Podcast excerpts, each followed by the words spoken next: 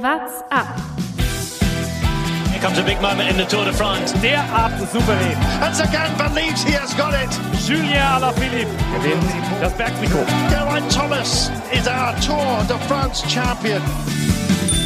Tourfunk, die tägliche Dosis Tour de France. Und damit rein in Folge 8 des Tourfunks. Wie immer wollen wir die Etappe zusammen besprechen. Wie immer zusammen bei mir im Studio ist Lukas Bergmann. Servus. Mein Name ist Jonas Bayer und heute schauen wir auf eine Etappe nach Saint-Etienne zurück. Und die hat meinen Adrenalinspiegel ganz schön nach oben getrieben, Bergi. Dein auch? Ja, vor allem deine Punkte deines Fantasy-Teams hat's nach oben getrieben. Ja, die hat's selbstverständlich auch noch äh, oben getrieben. Dazu muss man sagen, ich habe die ersten fünf Fahrer äh, der heutigen Etappe in meinem Fantasy-Team vereint gehabt. Das heißt, es hat mich sehr, sehr weit nach vorne, sogar ganz nach oben in unserer Fantasy. Ja, lass uns das schnell abhandeln. Lass uns das schnell abhandeln. Wer waren die fünf Fahrer? Ja, selbstverständlich. Thomas de Gent, Julian Alaphilippe, Weiter, schneller, schneller. Pino, Michael Matthews und Peter Sagan. Aber damit der Bergi nicht zu sehr leiden muss, wollen wir erstmal Abstand nehmen vom sportlichen Geschehen und mal auf die Kultur schauen. Auf den Etappenzielort äh, schauen wir da heute. Denn die Saint-Etienne war tatsächlich lange Zeit ein, äh, eine Radelhauptstadt in Frankreich. Der Blick übers Lenkerband. Ende des 19. Jahrhunderts soll der Fahrradhersteller Pierre Gauthier hier den britischen Radsportler Herbert Duncan getroffen haben. Und zwar auf einem Safety, dem ersten Fahrrad mit zwei gleich großen Rädern. Gauthier baute das Rad mit seinem Bruder nach und löste so in Frankreich das sturzanfällige Hochrad ab. Mehrere Marken eröffneten in Saint-Etienne die Produktion. 1913 wurden etwa 80 Prozent der französischen Fahrräder dort hergestellt. Doch Ende des 20. Jahrhunderts verlagerte sich die Fahrradproduktion immer mehr nach Asien. Viele Firmen in Saint-Etienne haben inzwischen geschlossen. Das Fahrrad ist auch im Alltag verschwunden. Laut einer Studie aus dem Jahr 2017 fahren nur ein Prozent aller Einwohner der Stadt auf dem Rad zur Arbeit. Ganz schön traurig. Nur noch ein Prozent, da waren heute wahrscheinlich mehr Radler vor Ort. Ja, das als, war wieder mal, als im ganzen das hat die Jahr. Radstadt wieder belebt. Hoffentlich. Hoffentlich. Ich hoffe, dein, dein Puls ist jetzt auch ein bisschen wieder nach unten gegangen, Bergi. Deine Wut auf mich und dein, Ja, das deine ist ja Freude keine am Wut. Rennen. Ist ja keine Wut. Ich habe ja auch einen Pinot und ich habe auch einen Sagan in meinem Team, aber ja, Chapeau. Vielleicht ist es der Chapeau. Neid, der Neid einfach. Natürlich ist es der Neid. Selbstverständlich. Er spricht damit. Was war denn heute los auf der Etappe? Starke Ausreißergruppe am Anfang. Wirtz war wieder vorne dabei. Der Mann von Katjuscha, den sie vorschicken, offensichtlich. Terpstra von Vanti Group Goubert. Demarki war dabei und der spätere Sieger Thomas de Gent vorne in der Gruppe. Wahnsinnsgruppe. Also die sind sehr tempofest, sind jetzt nicht die, die allerstärksten am Berg, aber ja, für dieses Profil heute waren sie wie gemacht. Von dem her sehr starke Ausreißergruppe. Da war von Anfang an klar, das ist keine, die man zu weit fahren lassen sollte, wenn man tatsächlich den Etappensieg äh, holen will. Aber das hat dann tatsächlich das Hauptfeld genau das gemacht. Sie haben sie fahren lassen und wollten trotzdem aber dann den Etappensieg holen. Ja, es hat nicht ganz geklappt. Sie haben es versucht, nah dran zu halten. Ich glaube, mehr als fünf Minuten waren sie nie weg. Aber am Ende, Thomas de Gent konnte einfach zu lang treten. Also die, die Teams haben Wahnsinn. alles versucht. Die haben das Rennen sehr, sehr schnell gemacht. Die Sprinter, die wirklich großen Sprinter hatten gar keine Chance, sind relativ früh immer wieder zurückgefallen, wieder ein bisschen die Chance gehabt reinzufahren in der Abfahrt und dann sofort wieder weg. Wenn sogar ein Peter Sagan bei dieser Etappe Probleme kriegt, sagt es einiges über das Tempo aus und einiges über, über die Anstrengungen, die man auf dieser Etappe machen sollte. Ein ganz interessantes Zitat dazu ähm, vom, vom Direktor, Christian dieser- Prudhomme. ja, der, der diese Tour-Etappen designt, hat gesagt, wir sind auf die Suche gegangen nach jedem nur denkbaren Hügel, den wir zwischen Macron und Saint-Etienne finden können. Das ist auch eine Ja, es Aussage. waren, es waren fast 4000 Höhenmeter, die die am Ende zurückgelegt haben. Das ist einfach äh, eigentlich fast schon eine Bergetappe. Oder es ist, es ist im Grunde eine Bergetappe, auch wenn es äh, gar keine so hohen Berge gab, aber es gab quasi nie Ebene, sondern nur berghoch und bergab. Ziemlich hart auf jeden Fall. Ich glaube, da waren einige ganz schön blau am Ende, wie man sagt in der Radsportsprache. brutal anstrengend. Gab auch einige, die ausgestiegen sind. Besser gesagt zwei, einer vor der Etappe. TJ van Garderen, das tut mir wirklich sehr leid.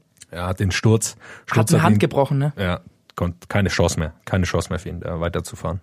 Und dann ist noch Christoph Laporte ausgestiegen. Dem ging's heute wohl nicht so gut gesundheitlich, genauso wie Johan Ofredo, aber der hat sich zum Glück durchgekämpft. Ich hatte schon, ich hatte wirklich Sorgen, als ich als ich das mitgekriegt habe ähm, und gelesen habe, dass der immer noch hinten da rumhängt und Magenprobleme hat, hatte ich wirklich Sorgen um Ausreißergruppen die nächsten Tage. Ja, ich hatte schon die Befürchtung, dass Kofidis jetzt immer einen alleine nach vorne schickt.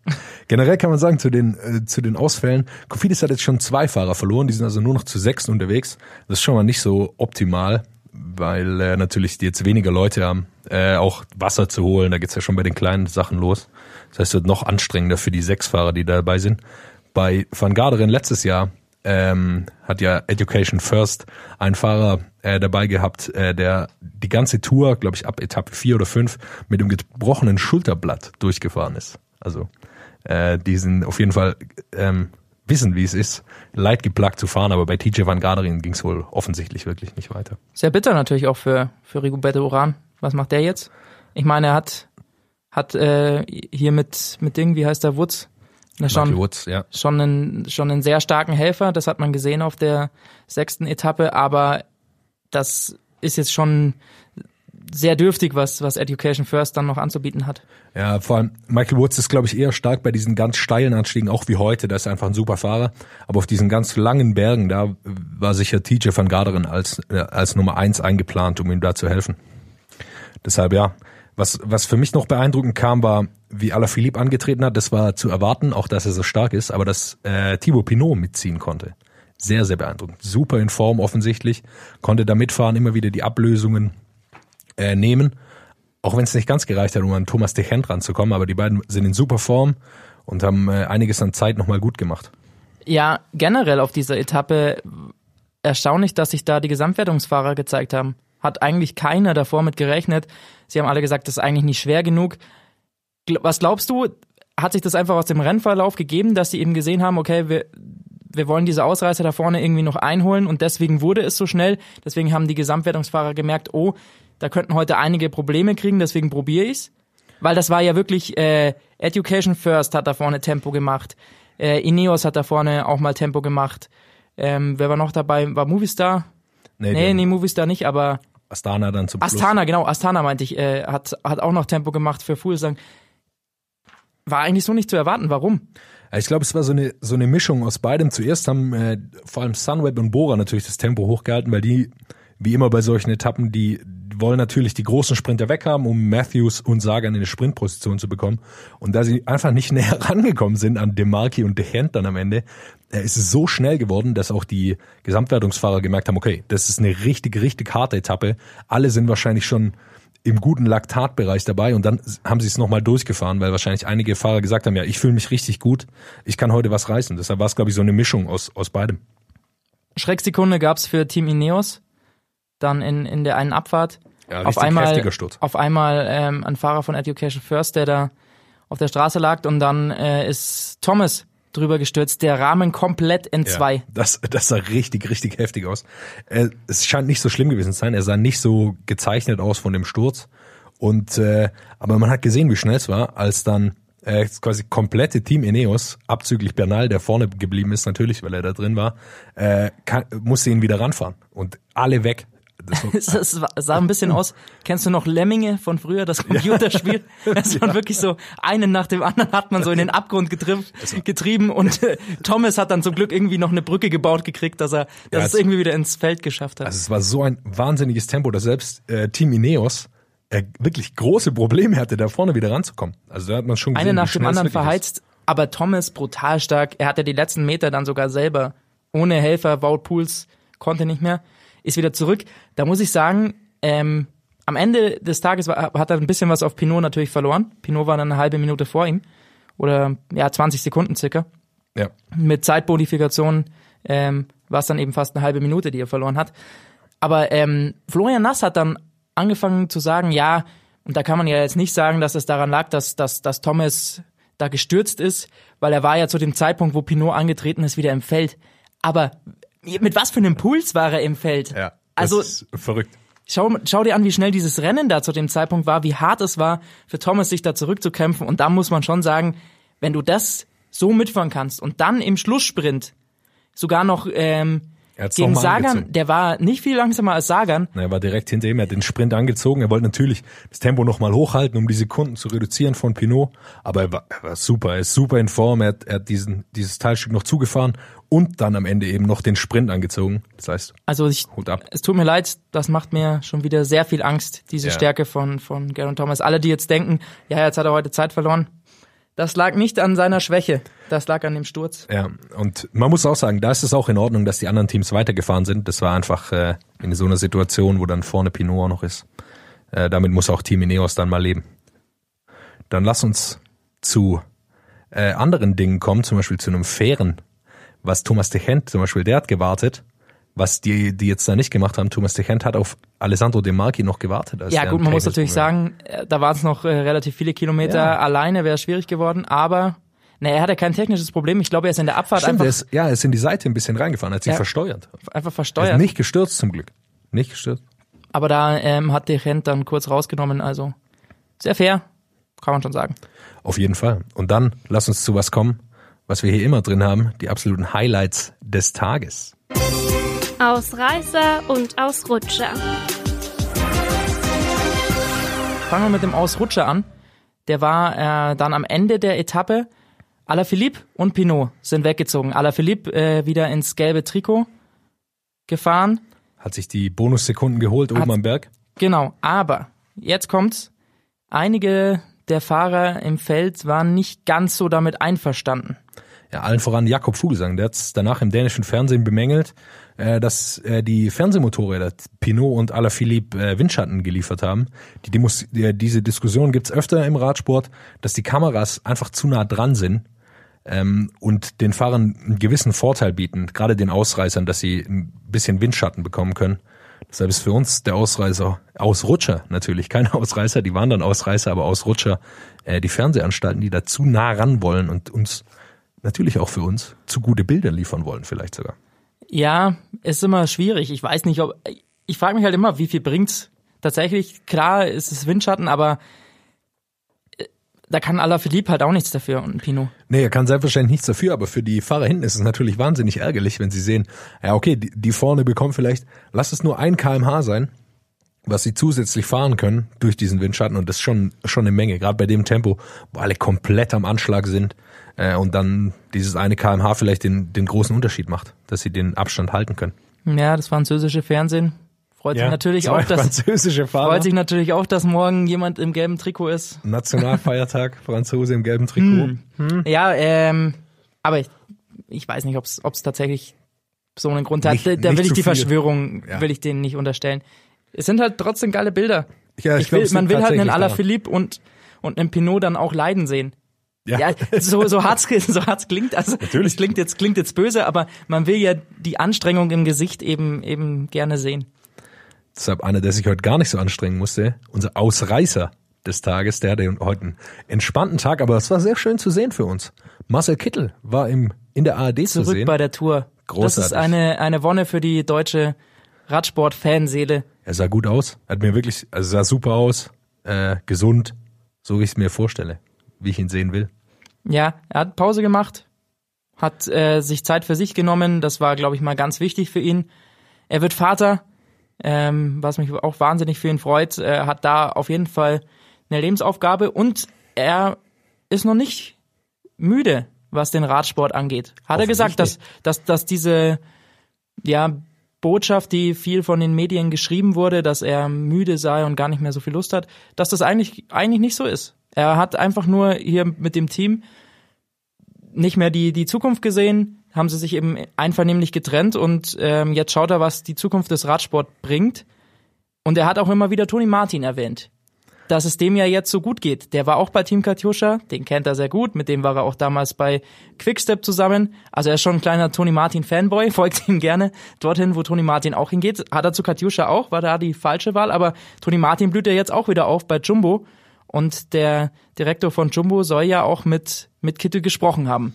Ja, Jumbo, muss man generell sagen, ist natürlich äh, das, Team der, das Team der Stunde. Die haben einige Fahrer sehr, sehr gut entwickelt, sind sehr, sehr äh, hoch angesiedelt. Natürlich wird's wird's da für ihn schwer werden. Die haben Dylan Grönewegen in ihrem, in ihrem Team. Da wird's wahrscheinlich für die Tour schwer, aber als Einstieg, warum nicht? Ist ein Benelux-Team. Er wohnt in den Niederlanden bei seiner Freundin. Großartig für ihn. Würde mich freuen, wenn er da hin kann. Super Team. Also Marcel Kittel ist noch nicht von der Bildfläche verschwunden. Das unser Ausreißer des Tages.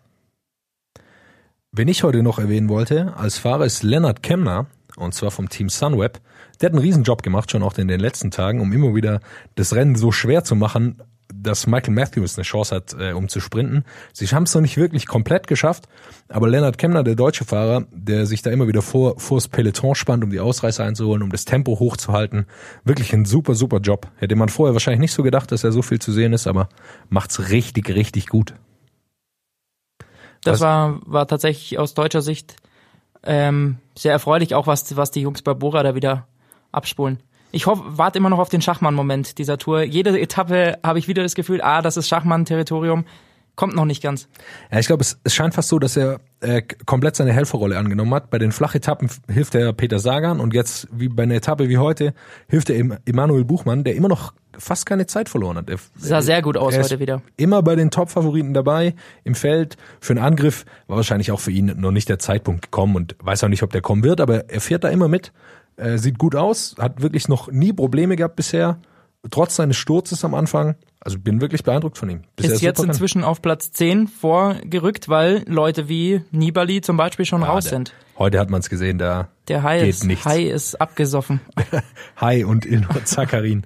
da ist nicht viel los. Äh, da merkt man offensichtlich die Strapazen von, vom Giro. Bin ich gespannt, ob das bei Mikel Landa auch noch kommt. Strapazen. Das ist doch ein gutes Stichwort. Ja, das ist wahr. Stravazen.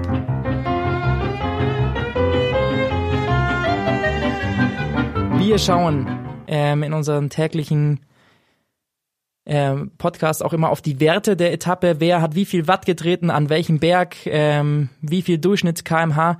Da laden die Fahrer fleißig auf äh, dem Portal Strava ihre Werte hoch. Und einer, der da zum Glück sehr regelmäßig postet, ist Thibaut Pinot. Der ist natürlich auf so einer Etappe sehr spannend. Wir haben, ich habe mir da das Segment rausgesucht. Ähm, das war dieser Berg, wo es den Bonussprint gab. Also an dem Berg, wo er zusammen mit Alaphilippe weggezogen ist. Und da hat er mal ordentlich Gas gegeben. Er ist, also dieses Segment ist äh, 1,8 Kilometer lang, 1,7 Kilometer, ähm, eben 8% Steigung, die 137 Höhenmeter. Und ähm, er hat auch für dieses Segment 4 Minuten 19 gebraucht. Das ist schon mal drei Sekunden schneller als Richie Port, der zweitschnellste, der heute hochgeladen hat. Zum Beispiel fünf Sekunden schneller als Emanuel Buchmann. Also da sieht man mal, da haben sie so ungefähr die fünf Sekunden auf den Rest der Gruppe rausgeholt, dass sie dann in der Abfahrt äh, weiter ausbauen konnten, weil sie da eben über die Gruppe drüber gezogen haben. Aber was für mich ähm, der absolut krasseste Wert ist, über 1900 Wamm. Also 1900 Höhenmeter pro Stunde, wenn er in diesem Tempo den Berg äh, hochfahren würde. Das ist Wahnsinn. Also wer, wer, wer schon mal 1000 Höhenmeter in einer Stunde probiert hat, weiß danach, also das, das ist schon, ist, ist brutal. So, der Hobby-Radfahrer ist mit 700 zufrieden. Ja, auf jeden Fall. Ich mit weniger, glaube ich. Das ist absolut ich auch. Ich will einfach nur hochkommen. Und wenn es zehn Stunden dauert. Ja. Aber er, ja, macht das halt in Lichtgeschwindigkeit. Übrigens, äh, im Vergleich dazu, dieses Segment wurde auch gefahren bei dem, bei der Dauphiné-Rundfahrt im Juni. Da war Roman Bardet der schnellste mit 5 Minuten 12. Und wie gesagt, heute 4 Minuten 19, also fast eine Minute schneller auf diesen 1,8 Kilometern. da ging es richtig zur Sache. Da, Da da, sieht man mal, was da heute für ein Tempo drin war. Ja, und bei der Dauphiné, Bremse. das war die erste Etappe, das war schon alles ruhiger und gemächlicher, aber eine ganze Minute auf 1,8 Kilometern, da sieht man, was heute für ein Zug drin war. Ja, Dauphiné ist keine Hobbyausfahrt. das ist äh, Definitiv äh, auch ein auch ein richtig richtig starkes Rennen. Lass uns kurz noch schauen, wer die Trikots hat. Wir haben es schon gesagt, Alaphilippe hat's zurückgeholt, sich das gelbe Trikot zurückgeklaut, kann man fast sagen. hat er sich geholt von von Ciccone die kleine Zeitbonifikation oben auf dem Berg geholt und dann am Ende konnte er es noch rüber retten und noch ein paar Sekunden gut machen. Deshalb hat er es morgen Abend. Hat jetzt über 30 Sekunden vor Ciccone, also wird auch morgen dieses Trikot behalten. Bergwertung äh, weiterhin bei Tim Wellens, sechs Punkte hat er noch gerettet. Äh, Thomas de Gent hat heute alles eingesammelt, was geht. das heißt, ähm, da sind es nur noch sechs Punkte. Thomas de Gent vielleicht tatsächlich ein Mann fürs Bergtrikot. Bei Paris-Nizza hat er es dieses Jahr schon gewonnen. Also ähm, könnte schon sein, dass der da drauf geht. Möglich ist es, ich vermute es aber nicht. Er, er geht einfach nach Etappen. Das ist sein Ding, diese ganz langen, schweren Sachen von vorne fahren. Am Berg tut er sich dann doch wirklich, also diese langen Berge nach oben tut er sich dann doch, doch, doch einfach schwerer. Deshalb glaube ich nicht und ich glaube, er kann einfach zufrieden sein mit seinem, mit seiner Wahnsinnsleistung, die er heute abgeliefert hat. Niemand konnte ihn einholen, beeindruckend. Und weiß, bleibt äh, Giulio Ciccone äh, übrig. Was heißt übrig? Das ist natürlich sehr gut für ihn, dass er das Ja, weiter tragen absolut. kann. Äh, Wie lang noch? Dann Super. irgendwann kommt Bernal und hat zehn Ja. Minuten Vorsprung. Ich habe ich hab mal so ein bisschen vorgeschaut. Ich schätze mal bis zur, sagen wir mal, zwölften Etappe, da würde, sagen wir mal, werden jetzt das gelbe und das weiße Trikot bleiben, dann geht's wieder ordentlich berghoch. Da kann ist das schon das Zeitfahren? Nee, Zeitfahren Nee, ist 13. Genau, Zeitfahren kommt. Ein Trikot, Etappe haben, danach. ein Trikot haben wir noch vergessen. Wer hat gleich nochmal grün? Da gibt's. Ähm, ah, lass mich kurz überlegen. Math. Ah, nein, nein, Peter Sagan. Achso, ähm, ah. Ist das nicht schon. Ist Kann er nicht gleich schon nach Paris fliegen und vielleicht da aufs Podium? Dann Ja, werden die glaub- Etappen vielleicht spannender. die, haben, die haben auch, glaube ich, nichts anderes vorgedruckt. Es gibt nur Bora, Bora-Trikots in grün. Ja, zu Recht. Zu Recht. Dann schauen wir noch kurz auf morgen. Morgen geht's von Saint-Etienne, ist, geht's los nach Brioude, wenn ich das richtig ausspreche. Hoffentlich, sonst wird äh, Roman Bardet wütend, weil der kommt nämlich aus der Stadt. Es geht in Roman Bardets Heimatstadt.